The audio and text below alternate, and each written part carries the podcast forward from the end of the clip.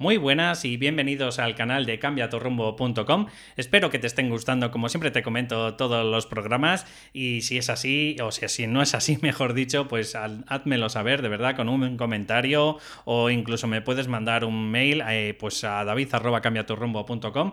y bueno, pues ahí intentaré mejorar. O si tienes algún problema o algo que te acucia o de alguna forma te sientes, pues oye, que te sientes mal o te sientes paralizado en tu proyecto, no sabes cuál es la causa y demás, bueno, pues ya sabéis que me podéis escribir, como te he comentado, a david.cambiatorrumbo.com. Quiero comentar, si es la primera vez que escuchas este programa, pues que me dirijo a la persona que tiene el síndrome del impostor. Y bueno, aunque tienen un montón de sintomatología, pues quiero que de alguna forma sientas que si, por ejemplo, no eres feliz en tu puesto de trabajo, pero a la vez también tienes miedo pues a arrancar porque, porque de alguna forma tienes miedo a fracasar o te encuentras con parálisis por análisis, ¿no? Que es que te tiras mucho tiempo analizando las cosas y nunca tiras para adelante o incluso si tienes miedo a mostrarte porque yo que sé, incluso para ti, si estás eh, o te han comentado que tendrías que hacer un canal de YouTube, por ponerte un ejemplo, y eres incapaz de ponerte delante de una cámara, bueno, pues quiero decirte que este es tu programa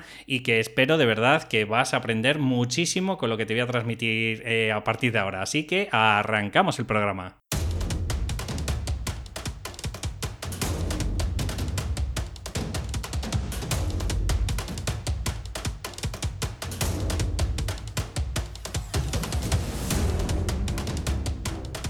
Antes de nada, quiero comentar a toda esa gente que se está planteando si necesita algún proceso de coaching, pues que quiero decirles que yo en mi proceso que le he llamado al método Vela, porque utilizo una serie de conceptos como es el, convertirte en el guerrero que llevas dentro para, para arrancar con todo lo que te apasiona,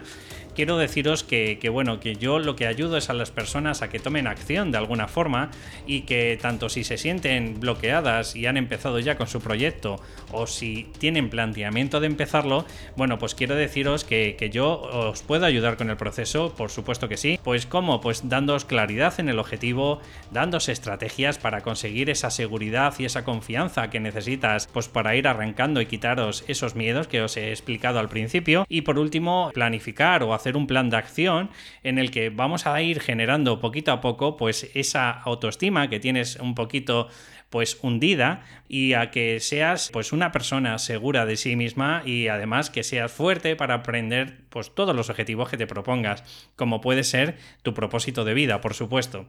Y hoy quiero traeros, como, como, siempre creo que te traigo un programa bastante potente, que le he llamado hasta qué punto puede dejar huella el fracaso para futuros proyectos. Creo que para mí, eh, no sé si para ti, que espero que sí, sea súper potente el programa de hoy. Y primero lo que quiero, quiero hablaros es hasta qué punto pues, puede repercutir el fracaso en, tu vida anterior. Pues, por ejemplo, con el concepto que, daba, por ejemplo, Albert, eh, Albert Bandura,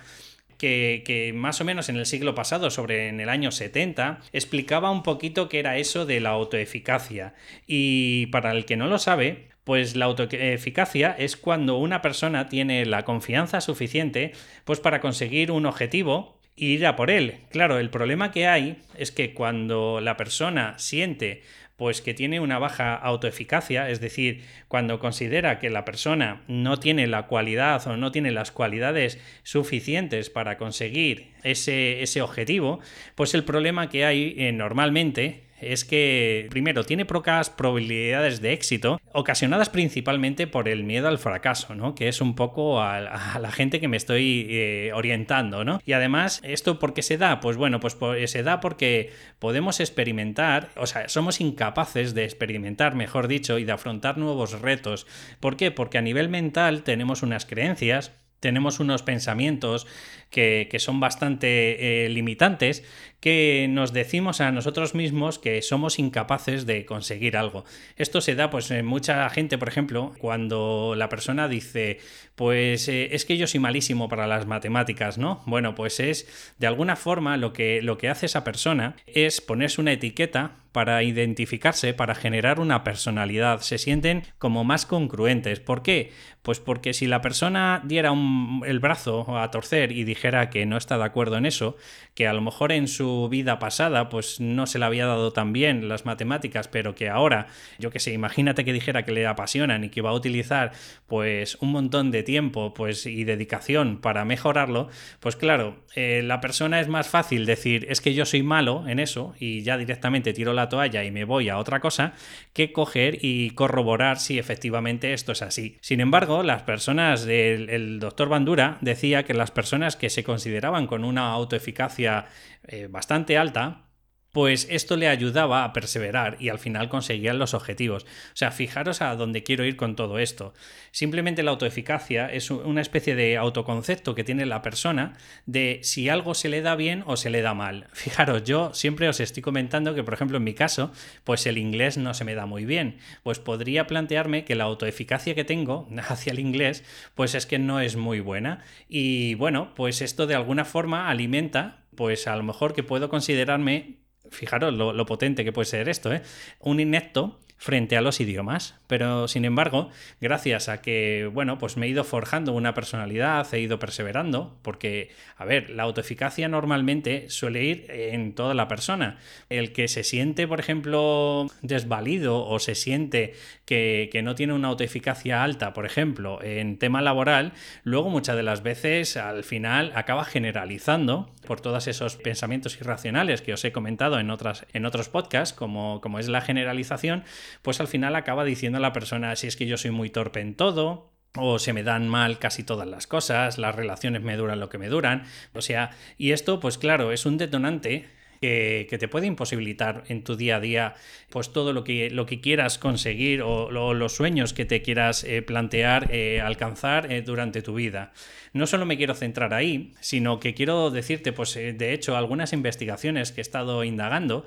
y por ejemplo la doctora Sherry Snyder que cogió a 60 personas, fijaros cómo, cómo influye el tema de lo que es la autoeficacia y, y de los tópicos y de los prejuicios que tenemos hacia los demás, incluso hacia nosotros mismos, ¿vale? O sea, si tú te pones, pues, como te estoy comentando, ese tópico o ese juicio por el hecho de ser de una determinada manera o de, o de un, por ejemplo, si eres mujer o si eres hombre, pues hay ciertos tópicos que te pueden ya mermar. Y esto lo, lo corroboró esta doctora porque cogió a 60 personas y fijaros, quería, por un lado, era de, la Universidad del Oeste de Florida, quería coger y en realidad lo que quería era probar el miedo al fracaso. Y para ello, pues cogió a dos grupos de personas, o sea, dividió a 30 personas y a 30 personas, en el que en los dos grupos, de uno de control y el otro era el que, el que manipulaba, pues lo que quería, el control me refiero a que no había nada, simplemente había un ejercicio y no había nada diferente. Y en el manipulado, pues ahora os explicaré lo que, lo que hacía. Pues esta doctora lo que hizo eran ejercicios de vocabulario, o sea, lo que utilizaban era, pues por ejemplo, te daba la palabra ponca y tú tenías que modificarlo a darle una palabra con sentido que sería campo. Esto, pues, para que la gente entendiera, si, si lo había entendido, pues le dio tres o cuatro ejercicios de prueba. Y lo que hizo cuando dividió a 30 personas en el que había hombres de color y hombres de color blanco, de piel, perdona, pues en, en los dos lados iguales, pues los investigadores lo que hicieron es que a unos les pusieron unos enigmas bastante difíciles. Por ejemplo, le daba Baefo, V-A-E-F-O, y lo tenían que convertir en fobia. O sea, es bastante complicado porque la verdad que es, una palabra que, que, mucha gente no entenderá qué es. Y, a otros, incluso, eh, o sea, ese mismo grupo, después de darle eh, un ejercicio bastante difícil, pues encima luego eh, eran algunos ejercicios carentes de solución. Por ejemplo, le daba la palabra a la U y claro, A-L-A UT y no tenía eh, ningún tipo de, significado, no, no, tenía ninguna congruencia la palabra y además por mucho que intentaras traducir o, modificar todas las letras, pues no eras capaz de encontrar ninguna solución. ¿Esto qué ocurría? Pues que acababan de alguna forma eh, las personas frustradas. En el otro equipo, pues le daban los mismos ejercicios que, te he comentado anterior como, como, el de campo, ¿no? Que era bastante sencillo. ¿Qué ocurría? Pues que cada vez que había una ronda, a lo mejor le daban dos o tres eh, palabras y al cabo de, yo qué sé, de cinco minutos, pues decían, venga, primera ronda. Pues iban dando un feedback positivo hacia el segundo grupo, porque claro, no tenían ningún problema, ese grupo pues iba consiguiendo eh, encontrar las palabras que tenían que buscar y los otros, los del primer grupo, pues claro, eh, entre que tenían enigmas que eran difíciles y otros que no tenían solución, pues cada vez en cada ronda se iban frustrando cada vez más, cada vez más, cada vez más, hasta que por fin llegaron a la última ronda y ahí pues cogieron y les dieron exactamente el mismo ejercicio a, los dos grupos. ¿Qué ocurrió? ¿Qué encontraron en este descubrimiento? Bueno, pues encontraron que las personas que se habían, digamos, eh, metido en el primer grupo y que ya habían tenido alguna frustración y que habían encontrado incluso ejercicios sin solución, pues tiraban la toalla y muchos de ellos sacaban una puntuación inferior a los que sí eh, habían tenido durante el principio pues el mismo ejercicio, igual de fácil. Entonces tenían los mismos resultados, eh, lo tenían de alguna forma, pues bastante equitativos, no tenían esa frustración previa. ¿Qué es lo que encontraron con esto? Pues que los investigadores que, hicieron este ejercicio, pues vieron que de alguna forma no minaron la, la autoestima de la persona, pero sí notaron pues que la frustración al fracaso sí se encontraba en, el ejercicio y sacaban una nota inferior, ¿no? Llegaron a la conclusión entonces que dijeron que para modificar algo, para tener una creencia como es de autoeficacia, con el tiempo era necesario pues el fracasar una determinada número de veces. O sea, es decir, lo que intento decirte con todo esto es que este ejercicio que hicieron una prueba, al fin de cuentas verbal, en el que tenían que buscar pues algunas palabras que tuvieran coherencia, pues eh, sí mermaron, por decirlo de alguna forma, la nota final con, en cuanto a unos con otros, con la última pregunta, las anteriores no, tenían puntuación, pero no mermó, por decirlo, la autoestima de, de, estas personas, ni de un grupo, obviamente, ni del otro. La conclusión que sacaron es que necesitaron muchos, necesitan muchos más eh, fracasos en la vida para que la persona se considere con una baja autoeficacia. Hasta aquí más o menos bien, pero ahora donde me meto es en el tema de los prejuicios sociales y los estereotipos, para que eh, veáis hasta dónde puede eh, repercutir pues en una persona, pues por ejemplo, si alguien me está escuchando que a lo mejor, no sé, por, por decir algo, es latina, y a lo mejor en, deferencia hacia, por ejemplo, si están trabajando o viviendo en Estados Unidos, o si la persona es de color, en vez de ser una persona de, piel blanca, pues al final acaba repercutiendo estos estereotipos, porque los acaban interiorizando y se acaban estigmatizando las personas. Entonces quiero eh, ayudar con este podcast en la medida de lo posible, si alguien me escucha de esta índole, pues eh, quiero eh, invitarte a que no te permitas eh, generarte estereotipos si son sociales o si son estereotipos, por ejemplo, sexuales, porque la mujer también tiene, como te voy a explicar ahora, pues algunos problemas y en definitiva lo que quiero es invitarte a darte la oportunidad por igual a cualquier otra persona. Vale, pues ahora lo que quiero transmitirte es la investigación que hizo la doctora Claude Steele de la Universidad de Stanford, que lo que cogió es a un centenar de estudiantes, dividió en dos grupos, como en la anterior investigación que te he contado, y en el primero simplemente lo que les dijo, cuando os estoy comentando que dividió por igual tanto hombre como mujeres y, gente de color y gente pues de, piel blanca, ¿no? En, los dos eh, grupos. Al primer grupo simplemente le dijo que estaban investigando las características del procesamiento verbal, es decir, pues un poco el, cómo la persona modulaba a la hora de hablar o cómo eh, utilizaba qué tipo de lenguaje, ¿vale? O sea, en, el, en un principio, en este primer grupo, lo único que estaba haciendo era una investigación pura y dura de características del procesamiento verbal, o sea, no tenía nada que ver con la persona, simplemente el cómo se hacían las cosas. Y en el segundo, pues se hacía un análisis sobre las debilidades y fortalezas del propio individuo. O sea, imaginaros que yo que sé, que tú coges, eh, da igual si eres hombre o mujer o si eres una persona de color o no, pues en el momento que te, dicen que directamente el análisis o la investigación va para ver tus fortalezas o debilidades, pues vieron los investigadores que los dos grupos, como te he comentado, habría, había de color y personas de, piel blanca y, y, los dos por igual de ambos sexos. Entonces, ¿qué descubrieron estos investigadores? Bueno, pues que los hombres de color resultaban sacar menores eh, mediciones en los resultados si se creían que se analizaban a ellos mismos en vez de si se analizaban simplemente, como te he comentado, las, las características del procesamiento verbal. Es decir, ¿qué quiere decir este, esta investigación? Pues bueno, pues de alguna forma por los estereotipos sociales y los prejuicios sociales que hay, pues probablemente esa persona, por el hecho de sentirse que era una persona de color, pues ya se consideraba pues que de cara a un blanco, pues iba a sacar peores notas eh, o peores eh, resultados que sus eh, congéneres. Y sin embargo, si la investigación trataba sobre las características del procesamiento verbal, o sea que no iba dirigido hacia la persona, entonces se daban cuenta de que sacaban unas puntuaciones ecuánimes, o sea, muy parecidas unos con otros. Además, eh, también otra de, las investigaciones que he visto para fijaros eh, que no solo me centro en temas de estudiantes de color, también me centro en el tema de las mujeres. Se halló una investigación, bueno, he encontrado una investigación que también hablaba sobre las matemáticas y el sexo femenino y lo que hicieron es poco más o menos lo mismo que la anterior, la anterior investigación que te he contado,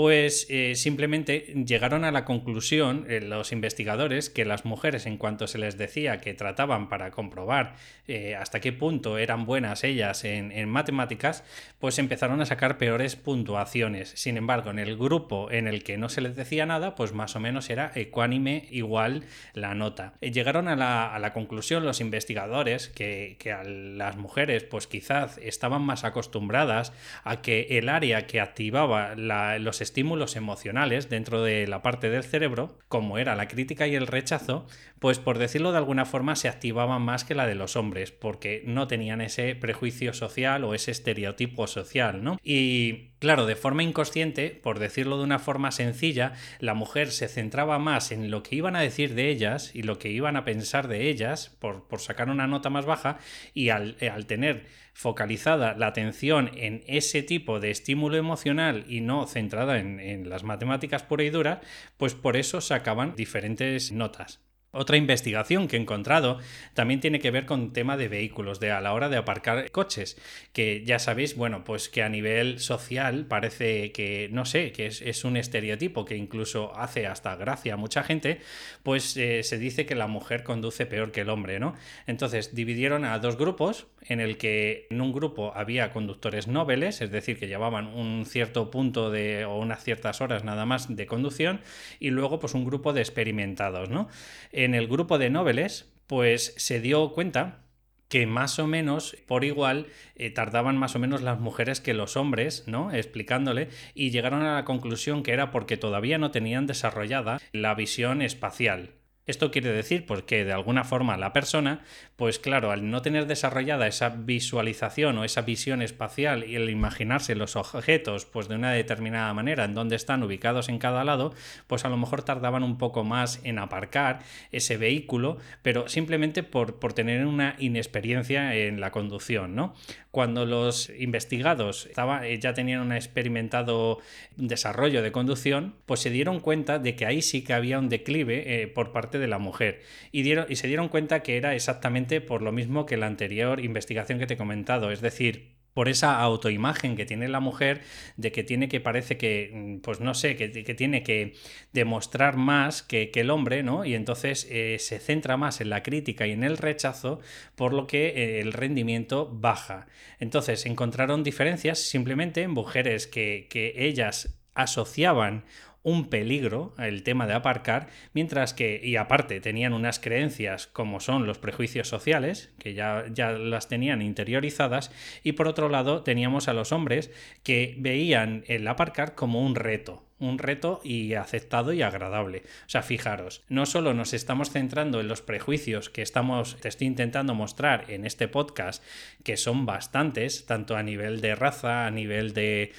sexo, a nivel incluso seguro que habrá algunos de religiones, de, de, según si eres rico o eres pobre. Hay un montón de prejuicios, pero si encima le sumas creencias que te has ido imponiendo desde chiquitito, como no puedo, no soy, si me han dado fatal las matemáticas siempre, pues claro, es un caldo de cultivo ideal, pues para que al final el rendimiento lo saques bastante malo, pero no ocasionado porque seas mejor o peor, no, no, sino porque tú mismo te estás autoalimentando esas creencias limitantes y si encima pues hay prejuicios sociales que, te animan o que te avivan esas creencias, lo que puede ocurrirte es que tarde o temprano al final acabes tirando la toalla. Con todas estas investigaciones que te he traído, lo que me gustaría de verdad, en la medida de lo posible, es que seas consciente, pues que de alguna forma no quiere decir que en tus fracasos en tu juventud, en tu adolescencia, no quiere decir que no los puedas mejorar en esta época de tu vida. ¿Cuál es la diferencia? Pues bueno, ser consciente, ser entender que, que, esos aprendizajes, porque para mí no son fracasos,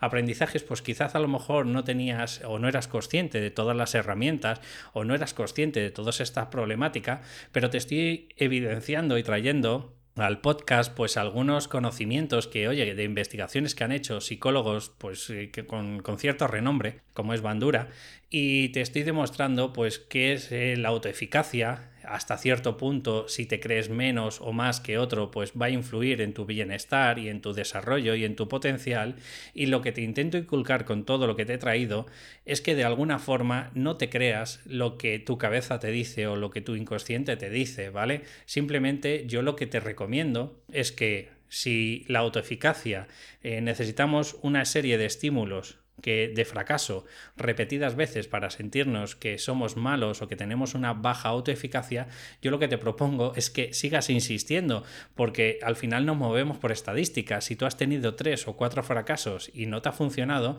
imagínate si hicieras 20, pues a lo mejor te funcionan 15. Entonces mi propuesta es, cuantos más intentos hagas en tu vida, más probabilidades tienes de que el fracaso se convierta en éxito y ese éxito te ayude a tener pues unos éxitos futuros. Sin embargo, si tú te centras en que tú tienes una baja autoeficacia, le sumas tus creencias limitantes y le sumas que probablemente encima te acompañan algunos prejuicios sociales, lo único que vas a conllevar, y te lo vuelvo a reiterar, es ese caldo de cultivo idóneo para empezar a crearte unas creencias limitantes que sabes que no son verdad, porque no, por mucho que hayas fracasado, como tú dices, tres veces en tu vida, no quiere decir que si lo intentaras 40 no tendrías 37 éxitos, porque no te das esa oportunidad. De verdad, no quiero enrollarme mucho más. Creo que el contenido está todo en este podcast y en la medida de lo posible, si necesitáis cualquier cosa, sabéis que me podéis escribir a davidcambiaturrombo.com